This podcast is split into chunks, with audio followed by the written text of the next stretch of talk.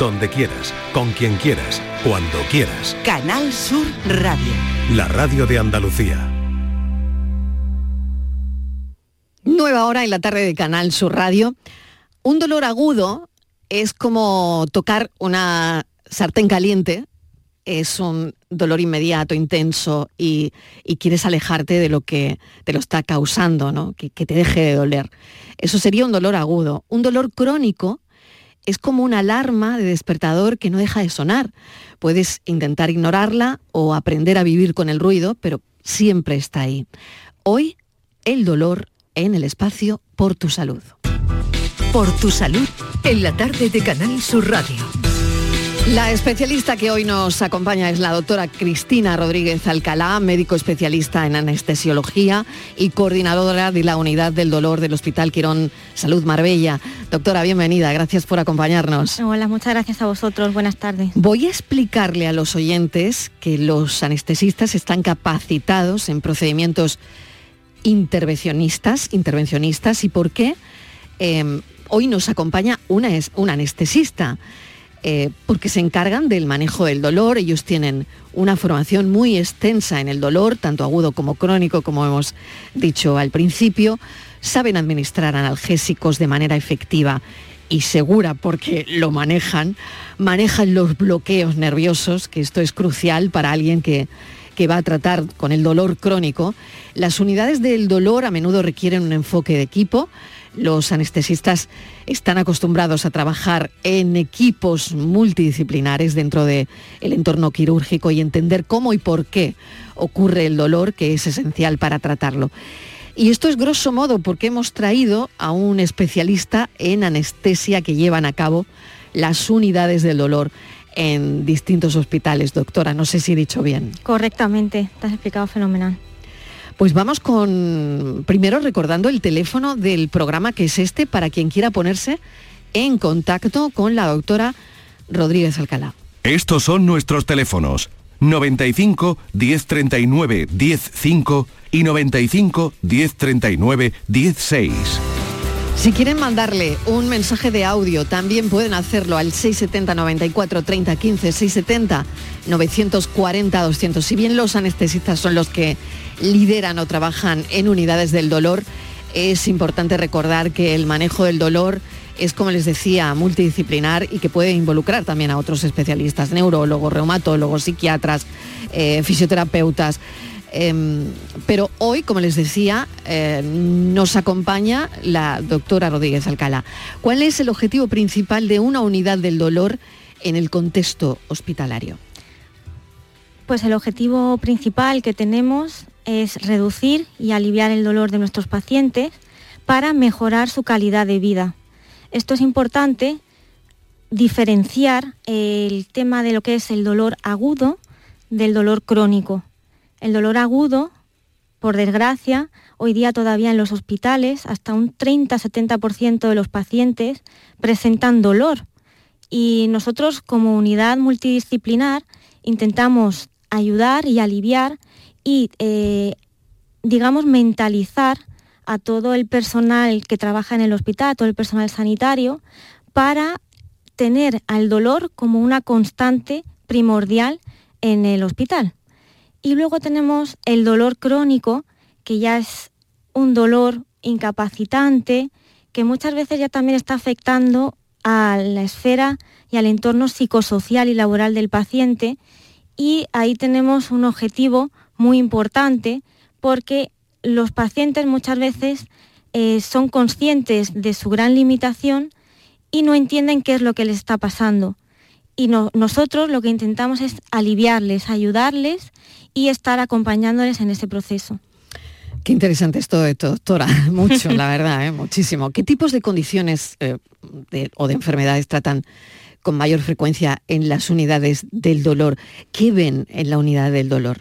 Pues la patología más frecuente que solemos ver son patologías degenerativas, pero principalmente son lumbalgias, dolor de espalda, dolor cervical, vemos eh, dolor en articulaciones sacroiliacas, procesos neurodegenerativos, fibromialgia, síndromes dolorosos regionales complejos, artritis, artrosis, neuralgias del trigémino, neuropatías asociadas también a enfermedades crónicas como son la diabetes, eh, procesos agudos que muchas veces pueden condicionar a un dolor crónico, como es una neuralgia postherpética después de haber tenido un herpes zóster.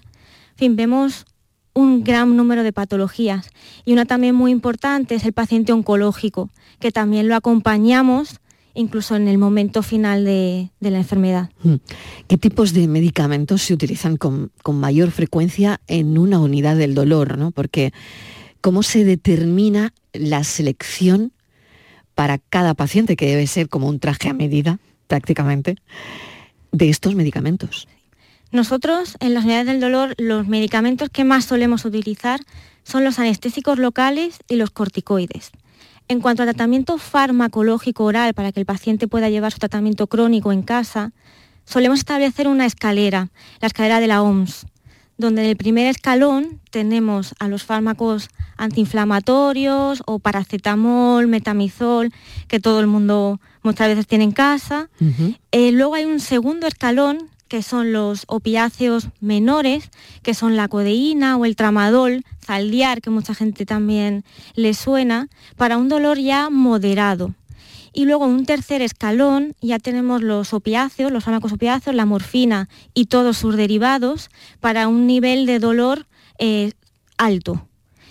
Y nosotros también, como unidad del dolor y como anestesista, eh, establecemos un cuarto escalón en la, en la escalera de la OMS, que son las técnicas intervencionistas, que son las técnicas que nosotros solemos realizar.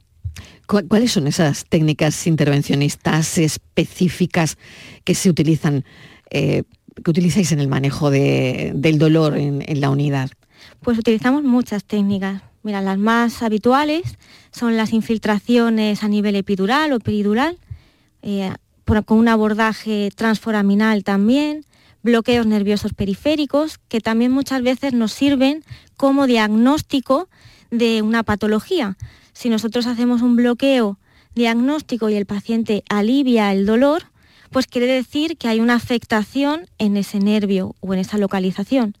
También hacemos infiltraciones musculares para pacientes que tienen contracturas musculares de repetición, con toxina botulínica.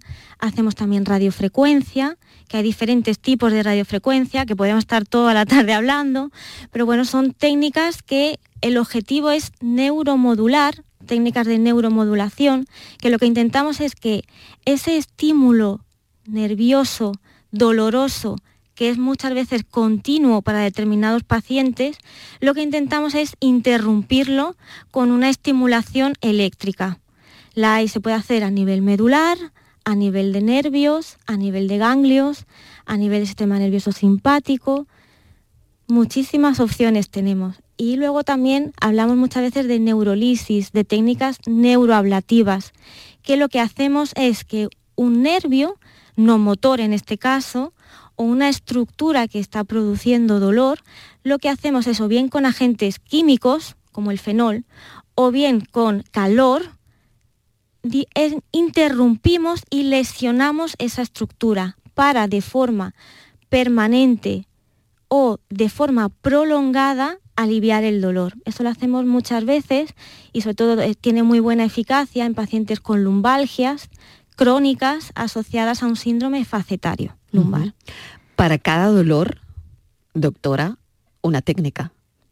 Sí. Prácticamente. Prácticamente una técnica. Por eso nosotros en nuestra consulta historiamos muy bien al paciente, exploramos muy bien al paciente, necesitamos obtener también una serie de pruebas y luego nosotros también con nuestras técnicas también nos sirven como un diagnóstico. Y nosotros para cada tipo, para cada dolor, para cada síndrome doloroso, intentamos seleccionar la mejor técnica para el paciente. ¿Hay algún enfoque em, no farmacológico que se emplee en el manejo del dolor en la unidad?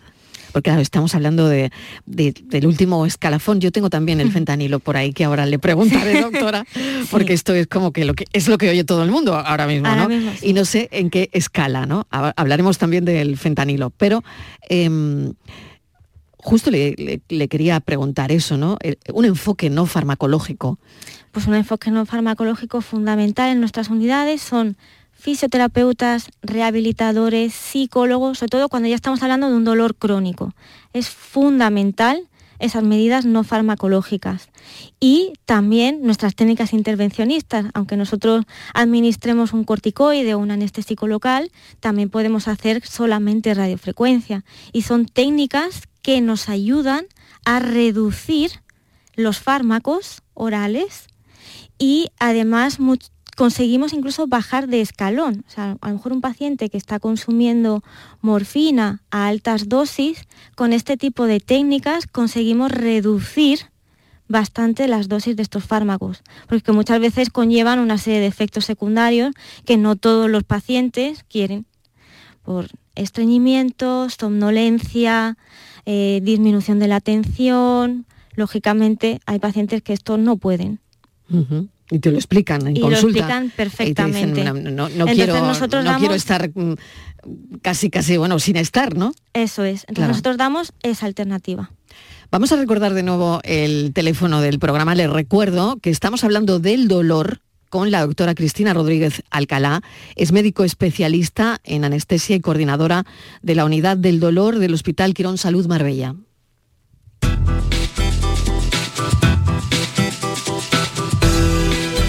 Estos son nuestros teléfonos 95 1039 105 y 95 1039 16. El resumen de la actualidad del día, con toda la información y la última hora del deporte, el análisis de la economía que tanto te afecta, las entrevistas que te aclaran lo que pasa. Todo lo que necesitas saber para estar informado lo tienes en El Mirador de Andalucía, de lunes a viernes, desde las 7 de la tarde con Natalia Barnés. Contigo somos más Canal Sur Radio. Contigo somos más Andalucía. Canal Sur Radio. Niño, tráeme algo fresquito de la nevera. Pero papá, si esto está más caliente que el queso de un San Jacobo. ¿Nevera rota? Aprovechalo. Las ofertas de verano de Tiendas El Golpecito y consigue por fin la nevera que mereces. Tiendas El Golpecito. Electrodomésticos nuevos, con y sin golpes o arañazos, más baratos y con tres años de garantía. En Alcalá de Guadaira y Utrera. 954-100-193. www.tiendaselgolpecito.es tu SAM cada día te lo pone más fácil. Recarga tus tarjetas por internet. Aprovecha la promoción y descubre el 3x2 de tu SAM. Para recargas de tarjetas multiviaje con o sin transbordo, pagas 10 euros y recargas 15. Consulta las condiciones de la promoción en tusam.es. Tu SAM, Ayuntamiento de Sevilla. Si necesitas recuperarte de una operación de cadera, rodilla o cualquier otro proceso médico, en Vallesol podemos ayudarte. Contamos con profesionales que te ayudarán a recuperarte más rápido y todo ello sin desplazamientos innecesarios y por mucho menos de lo que imaginas. Infórmate en el 924 24 25 o en vallesol.es. Vallesol, te cuidamos diferente porque eres único. Estás estupenda. Gracias. Medicina estética en Clínica Doctor Ortiz. ¿Tu hermana y tu hermano también? Ellos cirugía plástica en Clínica Doctor Ortiz. ¿Y el pelo de tu marido? Ah, injertos capilares en Clínica Doctor Ortiz. Ahora en Clínica Doctor Ortiz ampliamos servicios. Ginecología general, funcional y oftalmología. Seguridad, confianza y satisfacción de nuestros clientes. La noche está llena de sorpresas, de gente brillante, de momentos inigualables, de espacios y ambientes fantásticos. La noche de Canal Sur Radio con Rafa Cremades. De lunes a jueves, pasada la medianoche. Un programa que ya es un gran club, con grandes invitados, música en directo y mucha complicidad. Contigo somos más Canal Sur Radio. Contigo somos más Andalucía.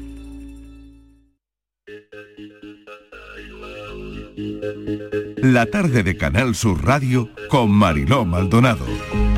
6 y 18 minutos de la tarde, estamos hablando del dolor en el espacio por tu salud, pero vamos a hacer un alto porque ya saben que tenemos cumbre en Granada. Granada ya es la capital de la diplomacia europea. Hoy y mañana esto ha requerido un dispositivo de seguridad sin precedentes en Granada y en nuestro país. Mucha seguridad de los mandatarios y los ciudadanos por igual, convirtiendo a la ciudad en un ejemplo de coordinación y preparación para eventos de esta magnitud. Tercera reunión de la Comunidad Política Europea. Ya saben que Granada es sede hoy y mañana de la reunión informal de jefes de Estado y Gobierno de la Unión Europea, reunión de máxima importancia.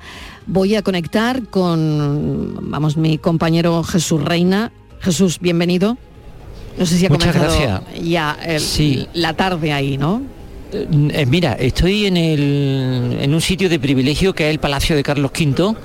La alfombra azul atraviesa el patio, bueno, es un patio circular, atraviesa desde la fachada del oeste a la fachada del este. Todos los, eh, todas las delegaciones diplomáticas entrarán por la fachada principal de este palacio renacentista, luego saldrán justo por la parte opuesta y entrarán en el patio de los Arrayanes, que es donde estarán los reyes para esa- ese saludo protocolario oficial a todos y cada uno de los que de momento no se han ido, porque varios han tenido que marchar. Entre otros, Zelensky tiene anunciado que no se queda ni a la visita ni a la cena de gala, entre otras cosas porque al parecer ha habido un ataque terrorífico en territorio ucraniano. Creo que son más de 50 las víctimas mortales civiles, no militares, sino civiles, que se han producido con un ataque de drones que el gobierno ucraniano atribuye a la autoría rusa. Así que el rey de España está, en estos momentos que nosotros sepamos, en estos momentos está reunido con Zelensky mm, para debatir, bueno, quizás sea más que nada un, un saludo protocolario porque lo cierto es que esta mañana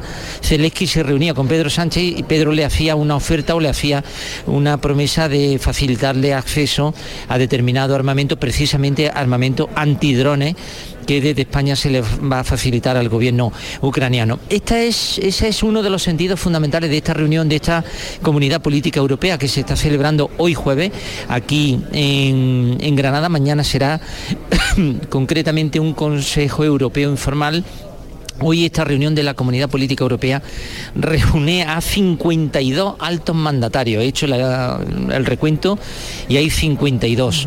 Mm, La idea fundamental es demostrar la unión de todos los países europeos frente a Rusia. Y en esto, lógicamente, en estos momentos Zelensky ha sido protagonista por la mañana y lo está haciendo también por la tarde por este, esta desgraciada noticia que se ha producido. La Casa Real ha anunciado también que se reunía de inmediato con el rey de España antes de comenzar la recepción oficial y que a continuación Zelensky pues se marchaba.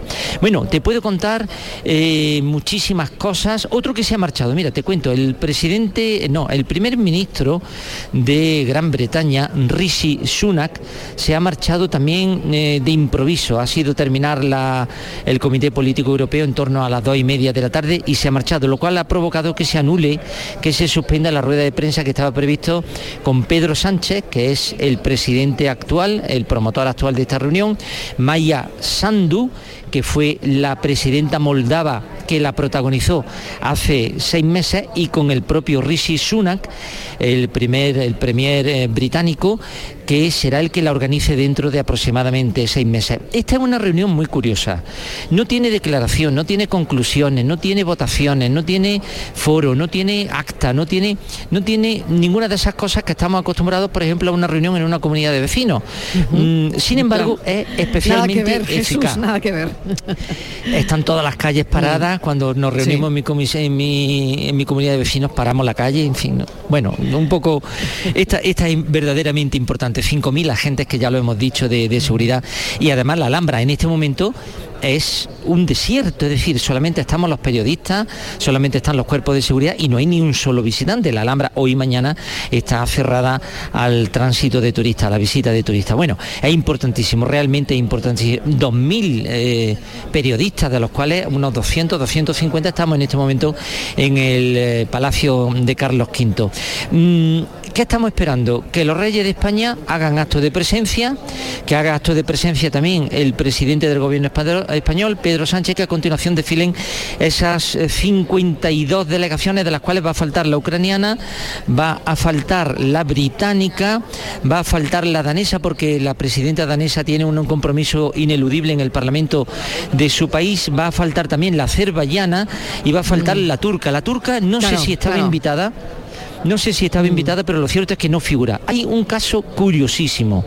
La presidenta electa de Bielorrusia es opositora al régimen. Aunque es presidenta electa, en realidad en estos momentos sigue siendo la líder de la oposición y viene, ha sido invitada, invitada a la cena.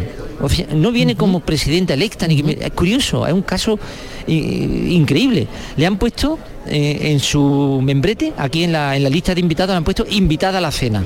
Y hay otro caso muy curioso que es también una presidenta, la presidenta de la República de Kosovo, que es una república que no está reconocida por la totalidad de los países que forman parte de la Unión Europea. Bueno, ¿qué más te cuento? Pues aparte del protagonismo de Zelensky, aquí había otro protagonista esta mañana que era Josep Borrell, que es, a ver si te lo cuento exactamente, lo estoy buscando aquí. Este señor, Josep Borrell, al que nosotros conocemos suficientemente por sus cargos en el gobierno de España, en el gobierno, en los gobiernos socialistas de España, es en estos momentos, desde hace ya un tiempo, el alto representante de la Comisión Europea para los Asuntos Exteriores. Es viene a ser el ministro de Asuntos Exteriores de la Unión Europea. Y Borrell eh, tenía un papel fundamental en esta cumbre porque se iba a suscribir un acuerdo de paz, por una parte relacionado con el Cáucaso. Afecta a Turquía, Armenia, a Nagorno-Karabaj, que es una república que ha aparecido y que ha desaparecido, y también a Azerbaiyán, y creo que estaban implicados Alemania, Francia y Reino Unido. Entre todos ellos iban a hacer un pacto para la pacificación de la zona, para el reparto territorial de Nagorno-Karabaj, la república autonomista que se declaró independiente, que ha desaparecido, que el gobierno ha anulado la declaración de la república. Bueno, eso por una parte, y por- no ha podido ser, no ha podido ser, ha habido discrepancia y ese, ese acuerdo de paz no se ha suscrito, pero queda las Qué negociaciones pena. quedan en pie. Qué es una pena, Jesús, sí. eh, no- yo que creo, no se yo lleve creo a que cabo además esa, esa Borrell- reunión, claro, había, eh, yo, había esperanzas en esa reunión bilateral, ¿no? Para el Tratado Enorme, de Paz entre enorme. este país eh, y Armenia por el conflicto del Alto Karabaj, ¿no? Entonces, bueno, fíjate, son un poco cosas que no van a pasar explicar. en esta en esta cumbre. El alto, el Nagorno-Karabaj es una república eh, de mm, eh, población armenia y de población Sí, es- azerbaiyana. Es, complicado, es verdad. Y- que y nunca han es llegado a entenderse. complicado entenderlo, eso es, pero Los armenios, fíjate, de hecho, ¿no? ahora mismo 100.000 armenios han salido de Nagorno-Karabaj eh, huyendo de, una, de unas posibles represalias. Bueno, no es el único conflicto, ¿eh? tenemos otro entre Kosovo y Serbia. Mm. Insisto, Kosovo es esta presidenta de la que te he hablado antes, la nación Kosovo, la República de Kosovo, no está reconocida. Creo que hay seis naciones, entre ellos España. España no tiene reconocida a Mm. la República de Kosovo, pero sin embargo está invitada como una presidenta más de las muchas que de los muchos que vienen aquí a esta a esta cita. Eh, y también y también había otro otro asunto bueno el de Ucrania que ya te lo he dicho el de Armenia y el de Kosovo tres conflictos bélicos en las puertas de la Unión Europea que mm, nos hacen ver lo difícil que es la armonía, lo difícil que es la negociación y los problemas tan graves de reparto territorial y de reparto poblacional que hay en determinadas partes del mundo que están muy, muy cerca del lugar en el que vivimos, en el Mediterráneo, eh, entre el Mediterráneo y el Báltico.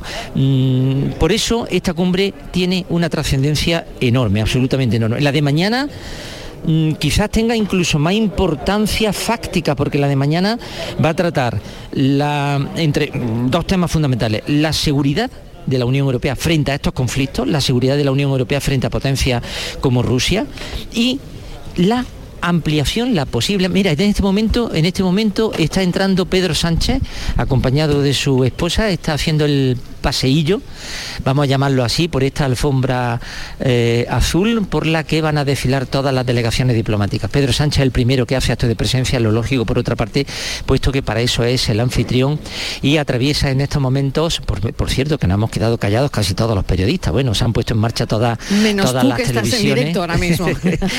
Yo- a mí estas Claro. cosas me hacen mucha ilusión, ¿sabes? Yo soy muy, muy de ver, pueblo, es ¿no? que- es que Y- esto no lo contamos es que todos los días, ¿no? Eh, Me me dan la lista de invitados y digo, madre mía, el canciller, el canciller. Bueno, y aquí por detrás, por la parte Reina, trasera, Esto, no lo contamos todos los días.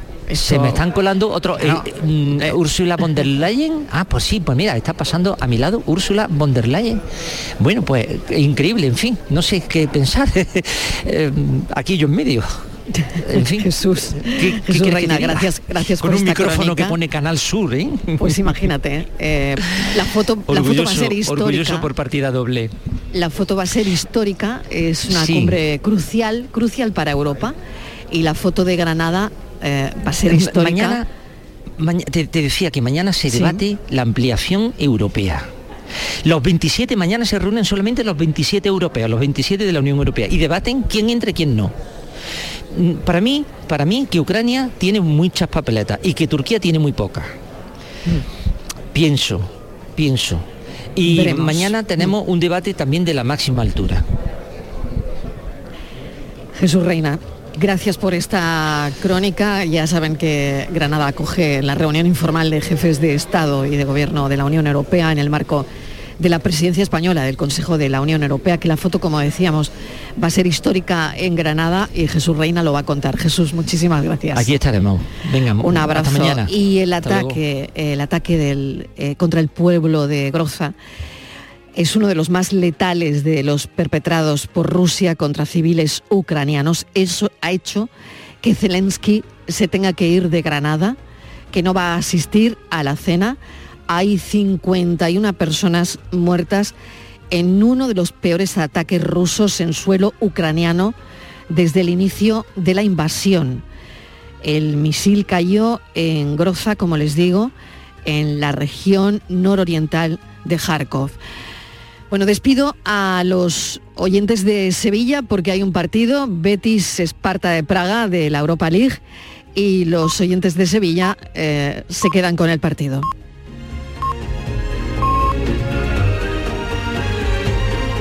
Estos son nuestros teléfonos 95 1039 105 y 95 1039 16.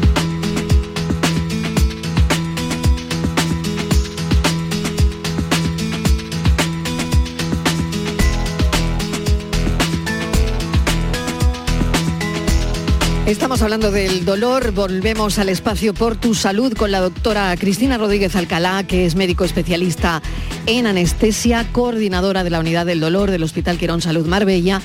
Antes de volver al dolor, eh, quiero pararme en otra noticia. Retiran de las farmacias un test de antígenos para la COVID por un fallo de fabricación. Patricia Torres. Hola Marilo, buenas tardes. La Agencia Española de Medicamentos y Productos Sanitarios ha solicitado que se retire del mercado varios lotes de un test de antígenos para el, au- el autodiagnóstico de COVID-19 por un defecto en su fabricación. En concreto se trata del Rapid SARS-CoV-2 Antigen Test CAR de Xiamen Boson BioNTech LTD China con referencia 1N40C5-2. Tras numerosas comunicaciones recibidas por usuarios informando de un problema detectado en estos test de antígenos, la Agencia Española de Medicamentos y Productos Sanitarios se puso en contacto con el fabricante. Este abrió una investigación donde se determinó que el fallo estaba en el sellado del buffer, el líquido reactivo que contiene estos test y que estaba provocando que se evaporara total o parcialmente antes de usarlo. Este fallo se ha detectado en los lotes anteriores al 2212-2707A, por lo que la Agencia Española de Medicamentos y Productos Sanitarios ha pedido a las oficinas de farmacia que retiren de la venta todos los lotes con una numeración previa a esta, mientras que comunica a las personas que puedan tener uno de estos test afectados en su casa que se abstenga de utilizarlo. Pues esa es la información de servicio público. Gracias, Patricia Torres. Retiran de las farmacias un test de antígenos para la COVID por un fallo de fabricación. Estamos charlando con la doctora Rodríguez Alcalá sobre el dolor. Este es el teléfono del programa. Estos son nuestros teléfonos 95 1039 105 y 95 1039 16. 6 y 33 de la tarde, doctora. Tenemos llamadas de teléfono. Eh, ¿Vamos con ello? Vamos. Venga, pues vamos. Eh, Carmen de Málaga. Carmen, bienvenida. Oh, hola, bien, muchas gracias. Adelante. Buenas tardes, mire. Cuéntenos. Yo en, en enero tuve una fractura de una de las vértebras dorsales y tengo, vamos, mm, sigo todavía con eso, con dolor. Me mandaron un tratamiento, no, no me hizo mucho efecto, pero bueno, también tengo un corsé y poco a poco el dolor ha ido remitiendo. Me han hablado de una infiltración, al principio me dijeron de cemento y más tarde me han hablado de otra nueva infiltración en, en la vértebra que, vamos, yo el cemento lo descarté. Entonces quisiera saber a ver si hay una técnica nueva para que este dolor que es crónico, como ustedes dicen, que sé que está ahí, que no es un dolor como al principio fuerte, pero que sé que está ahí y además me impide hacer mi vida normal. Yo me da miedo moverme porque si hago un poco de ejercicio, vamos, yo ando, estoy nadando, voy a la piscina, pero mm, en casa no puedo hacer nada. Incluso después de doblar la ropa me tengo que sentar, me encuentro mal. Y como estaba oyendo el programa, digo, si esta doctora me puede decir alguna técnica Muy bien. Pues o algo que me pueda enseguida aliviar. la va a orientar Carmen. Doctora, Hola Carmen, encantada de Hola, conocerla. buenas tardes. Gracias igualmente. Bueno, le explico un poco, Carmen. En su caso, yo de entrada no me lo pensaría, iría a una unidad del dolor, ¿vale? Porque como usted bien ha dicho, es verdad que sufrió una fractura, que eso es- entraría dentro de lo que es el dolor agudo, porque bueno, ha habido una lesión, ha habido una fractura y como usted dice, el dolor ha ido remitiendo, porque eso es lo habitual. Cuando hay un dolor agudo, en este caso de la fractura, lo habitual es que el dolor llega a desaparecer. En ciertos casos, esos dolores se cronifican. Entonces, en su caso, yo iría a una unidad del dolor lo primero. Y en cuanto a las infiltraciones, no he visto su- sus pruebas de imagen, pero eh, sí que hay varias opciones que se pueden realizar. Se pueden hacer infiltraciones a nivel epidural. Se pueden hacer infiltraciones a nivel de las vértebras de las facetas que tiene la zona dorsal, porque cuenta también un dolor de características muy mecánicas. Como usted bien ha dicho, no puedo cuando se cansa, cuando dobla la ropa o cuando hace tareas en casa, a lo mejor al planchar, al cocinar, al coger determinado peso. Creo que se beneficiaría mucho de ese tipo de infiltraciones. En cuanto al cemento, opino como usted. Normalmente cuando se hacen técnicas más invasivas se suele hacer al principio, cuando la fractura todavía es tan agudo. Cuando ya la fractura es crónica, yo también descarto, eh, descarto ese tipo de, de infiltraciones, como usted ha dicho, de cemento. ¿vale? Eso, el cemento lo, hace, lo suelen hacer traumatólogos o neurocirujanos que es especializados en, en columna. Mm. Carmen, pues esa es la orientación de la doctora Rodríguez Alcalá. O sea, que me recomienda que vaya a la, A una unidad del dolor. del dolor, de acuerdo. A pesar de que el olor es leve, el dolor es leve. Si le molesta, claro, tiene que ir. Nosotros molesta recomendamos no puedo que si- hacer mi vida normal. Claro, claro, claro. Si no puede hacer su vida normal, le recomiendo que vaya a una unidad del dolor. Gracias, Carmen. Un saludo, que vaya bien. Gracias a ustedes, muchísimas gracias. Un abrazo, un abrazo. Eh, adiós. Félix de Fuengirola también nos está llamando. Vamos a conocer su caso. Félix, ¿qué tal? Bienvenido. Hola, buenas tardes. Cuéntenos, cuéntele a la. Pues, doctora. mire usted, soy un paciente de COVID de 2020, de los primeros. Estuve bastante tiempo eh, ingresado y me metieron mucha cortisona y bastante medicamentos y a raíz de eso me han necrosiado las caderas. Estoy pasando muchos dolores, la verdad que me impide andar, ya voy con muletas, tengo 46 años también. Y ahora, ah, debido a mi edad, según me han dicho los traumatólogos, me han derivado a la unidad del dolor y a la rehabilitación. He perdido peso, me he apuntado y estoy haciendo natación, pero es que, mm, vamos, no ha remitido absolutamente nada, nada. Y ya ando desesperado. Eh, me han dicho de que no me ponen, no me quieren poner una prótesis porque quieren ponerme an- antes medicamentos y demás para aliviarme el dolor. Y la verdad es que estoy tomando medicamentos bastante fuertes como el tramadol, que me, me hace estreñir, estreñir y me Claro. siento fatal. Claro, con justo lo que decía la doctora al principio, ¿no? Estábamos hablando de eso, ¿no? Claro que los pacientes no quieren tomar una medicación muy fuerte que le provoca esos efectos secundarios como está diciendo Félix, ¿no? Claro. Sí. Sí. Bueno, pues le Y la verdad comentamos. que Mm. ya ando desesperado. Ya, ya. Félix, vamos a ver qué, qué piensa la doctora de, de su caso. Paciente joven, Sí. eh, paciente... de la COVID con... eh, vaya, vaya COVID malo, Félix, ¿no? ¿Qué No, pasó a usted? Es un efecto secundario de los Claro, fármacos. Del fármaco, ¿no? Que le necrosa la cadera. de los corticoides También intravenosos, me hizo bradicardia también. Sí, sí. me produjo, me produjo bradicardia. y- Bueno, Félix, una cosa buena, una cosa buena es, que, es que está contando, ¿no? nos, nos está contando su caso. ¿no? Efectivamente, yo siempre digo, yo, Claro. yo digo que, que me ha salvado la vida, los Claro. medicamentos, la cortisona, la cortisona Claro, me ha salvado claro. la vida, pero Le han provocado un efecto secundario. Claro, claro. Pues ahora lo que hay que arreglar es el efecto secundario, a ver cómo se arregla eso. Pero lo importante es que nos está llamando Sí. Y Y, nos lo- contándonos su caso. y nos lo está contando, claro. Doctora. Hola, Sí. Félix, ¿qué tal? Encantada de conocerle. Hola, buenas tardes. Buenas tardes. Mire, gusto. igualmente, eh, en su caso eh, está muy bien orientado en el sentido de que le están viendo varios especialistas. Le está viendo el traumatólogo, le han derivado a la unidad del dolor porque consideran que a lo mejor antes de tomar una, hacer una cirugía invasiva, como puede ser poner dos prótesis de cadera, Hay que intentarlo todo antes, quieren doctora, ¿no? intentarlo todo antes. Claro. Entonces, le han mandado el tramadol en la unidad del dolor o los propios traumatólogos, pero eh, creo que en su caso podrían intentar otra serie de tratamientos como las técnicas intervencionistas tipo radiofrecuencia que he comentado antes.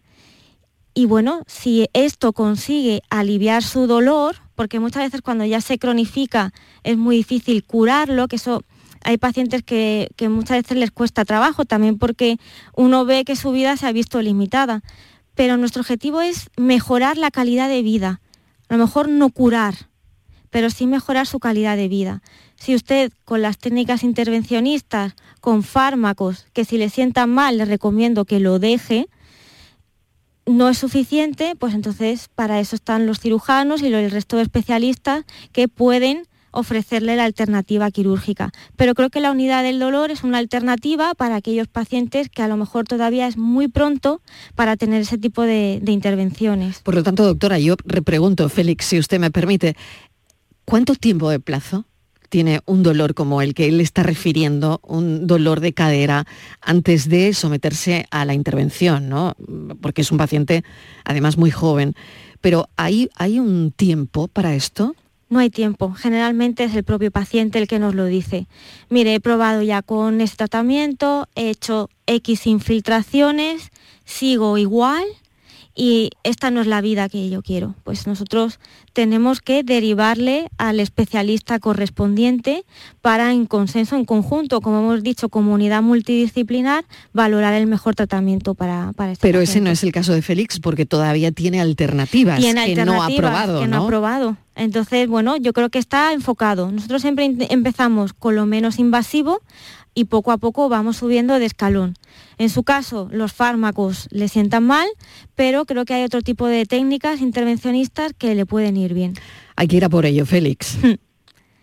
¿De acuerdo? Pues iremos a por ello. Muchas Eso gracias. es. Venga, muchísimas gracias. Un saludo. Venga, Venga, un saludo. un saludo.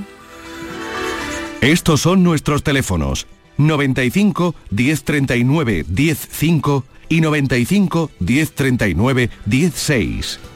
¿Cómo manejan los doctores anestesiólogos em, los casos donde el dolor es resistente a los tratamientos convencionales? ¿Cómo se maneja eso, doctora? Pues son casos complicados. Eh, son casos que no solamente requieren de nuestra intervención, sino que requiere también de fisioterapeutas, de rehabilitadores, de psicólogos, que también son muy importantes, porque cuando un dolor se cronifica, eh, ya no solamente es el estímulo doloroso continuo, sino que también el paciente se ve involucrado en una un círculo, en una espiral de violencia, donde también hay mucha negatividad, mucho sufrimiento, mucha depresión, y eso también favorece y aumenta el dolor.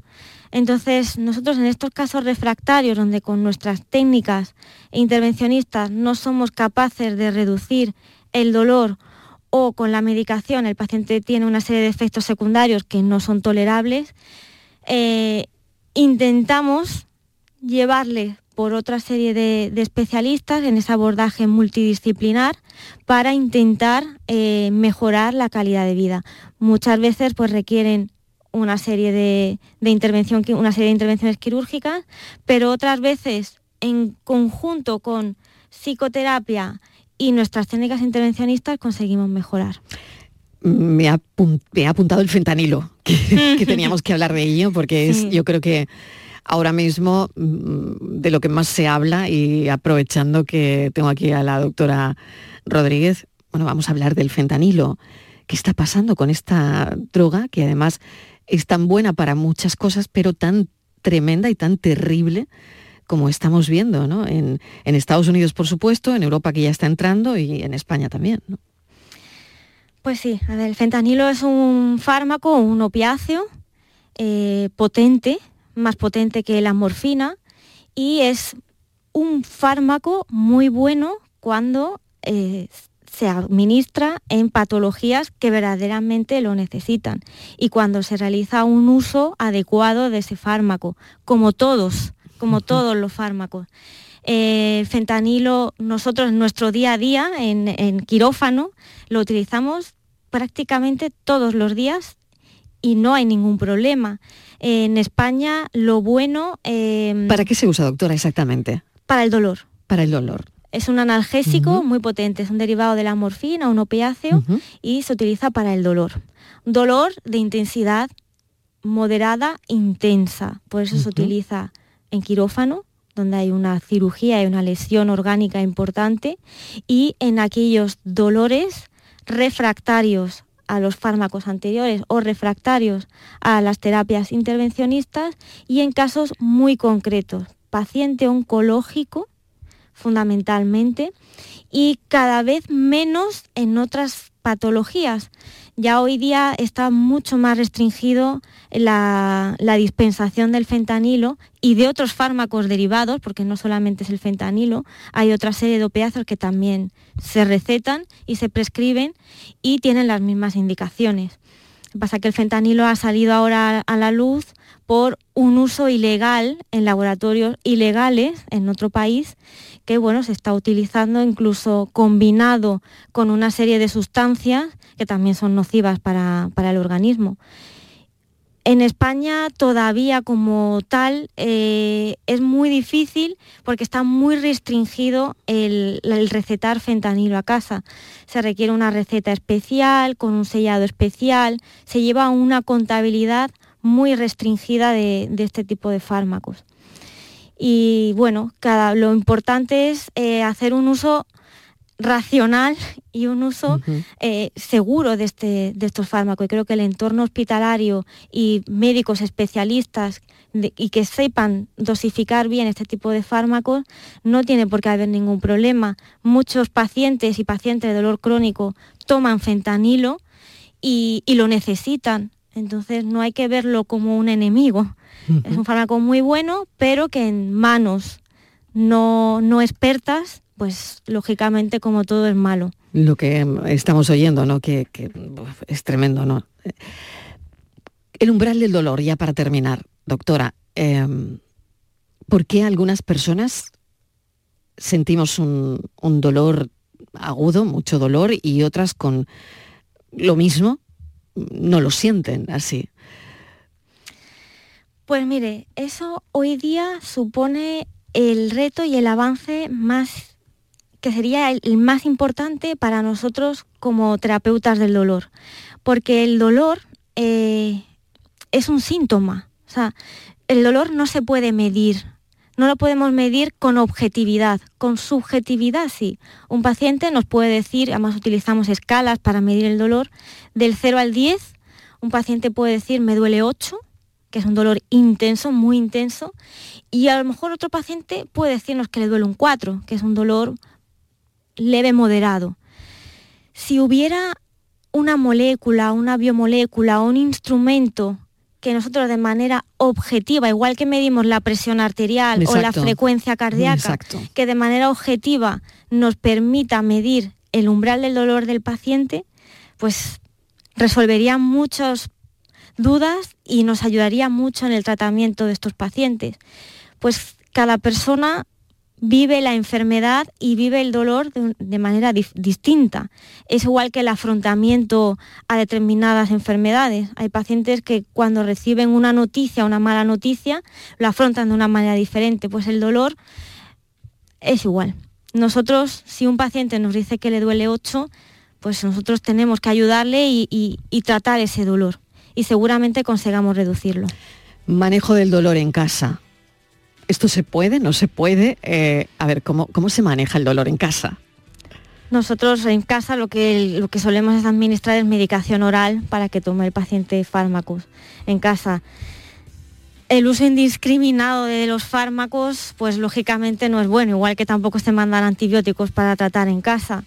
Abusar de antiinflamatorios, abusar de ciertos fármacos lleva, conlleva también problemas de salud. Por eso yo creo que es muy importante que vayan a las unidades del dolor porque pacientes que tienen dolor crónico van a tener un tratamiento diferente a un dolor agudo puntual que me tomo un ibuprofeno porque me duele hoy la cabeza, pero no lo tomo de forma continuada. Creo que medicarse en casa sin un apoyo y sin un, un especialista de tu mano, pues puede conllevar efectos secundarios. Doctora Cristina Rodríguez Alcalá, muchísimas gracias por habernos acompañado, médico especialista en anestesiología y coordinadora de la unidad del dolor del Hospital Quirón Salud Marbella. Gracias y mm, esto tendrá que tener otro capítulo otro día. Muchísimas gracias. A vosotros. Gracias. Bueno, vamos con la pregunta. Ya saben que siempre acabamos con una pregunta. La obesidad es la pregunta de hoy. ¿La obesidad aumenta el riesgo de pérdida de dientes? ¿Una persona con obesidad puede perder su dentadura? Esta es la pregunta de hoy y la contesta la doctora Aida Gutiérrez Corrales, que es odontóloga y cirujana vocal, profesora de la Facultad de Odontología de la Universidad de Sevilla. Doctora Gutiérrez, bienvenida. Muy buenas tardes, muchísimas gracias. gracias. Es un placer, es un placer. Gracias por acompañarnos. ¿Qué contestaría a esa pregunta? ¿Cómo respondería? ¿La obesidad puede aumentar el riesgo de pérdidas de dentales? Bueno, pues digamos que hay muchísimos estudios que avalan la correlación entre las dos enfermedades, pero no sería tanto eh, algo como causa-efecto, decir, una persona obesa va a tener enfermedad, sino que mm, van a potenciarse, van, digamos que una persona obesa con enfermedad periodontal va a tener peores resultados y peor pronóstico en su enfermedad, digamos, de las encías, que una persona que no tenga pues eh, sobrepeso o ese exceso de grasa. Por lo tanto, el tratamiento para la obesidad puede mejorar la salud oral. Claro.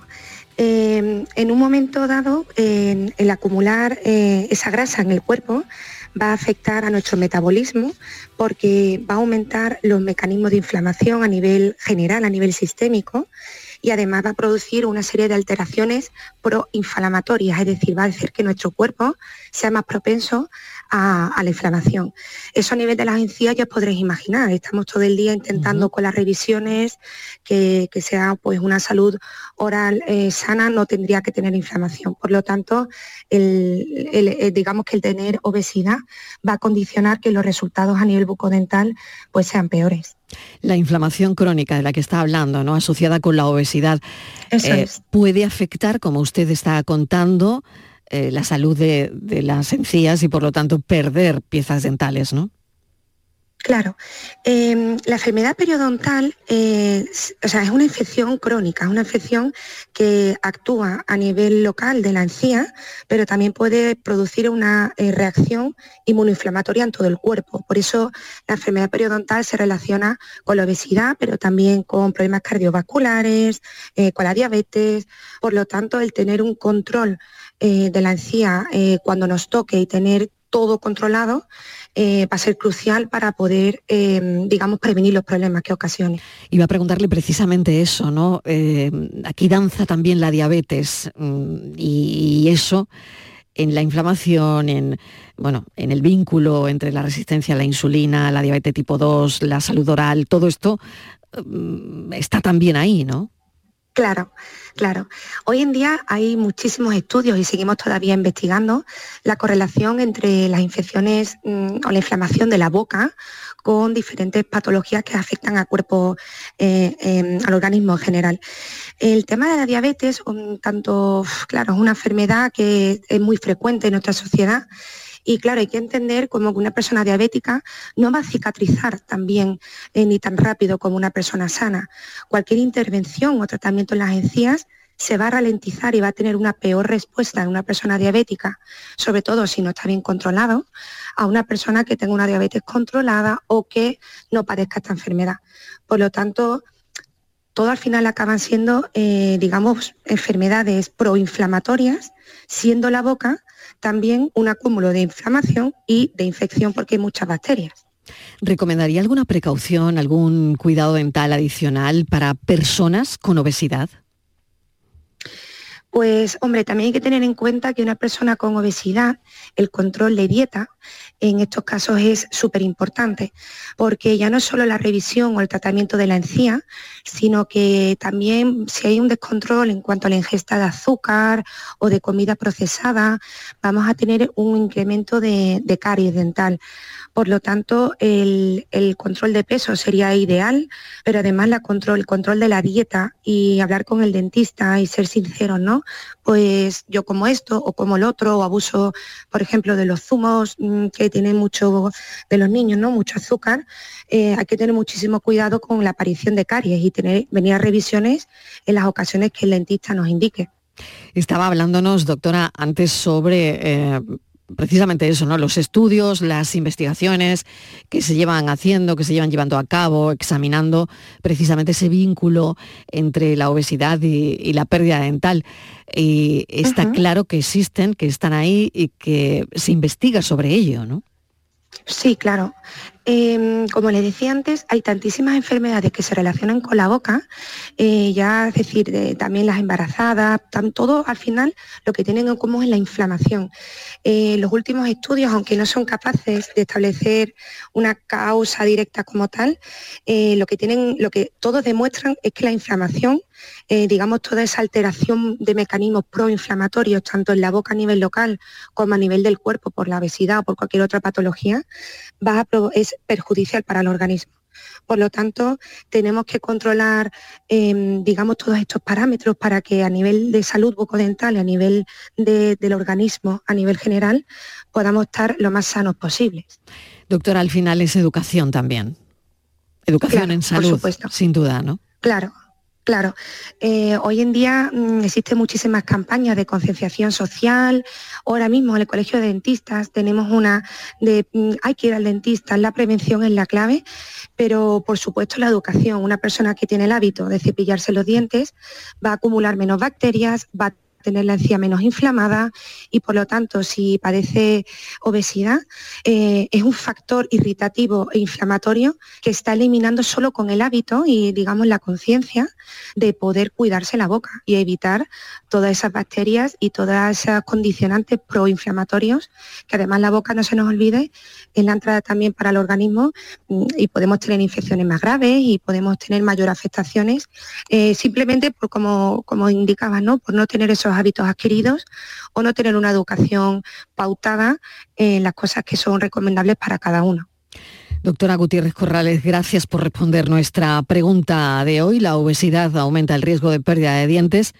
La respuesta es sí. Muchísimas gracias. Un saludo. Sí. Muchísimas gracias a vosotros. la doctora Gutiérrez Corrales es odontóloga, cirujana vocal, profesora de la Facultad de Odontología de la Universidad de Sevilla. Y nos despedimos aquí recordándoles que ahora tendrán toda la información sobre la tercera reunión de la Comunidad Política Europea. Ya saben que Granada es sede hoy y mañana de la reunión informal de jefes de Estado y Gobierno de la Unión Europea. Se quedan con el Mirador y Marisa del Barrio. Gracias. Mañana volvemos a contarle la vida y a cuidarles a partir de las seis. Adiós.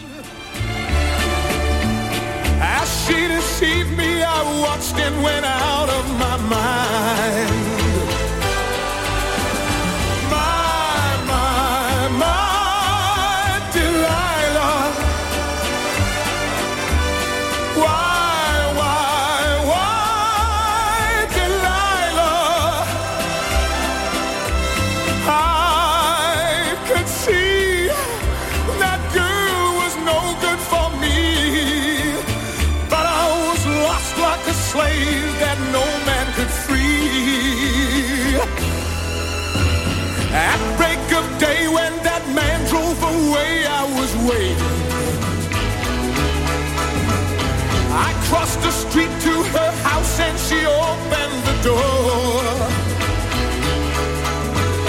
She stood there laughing. I felt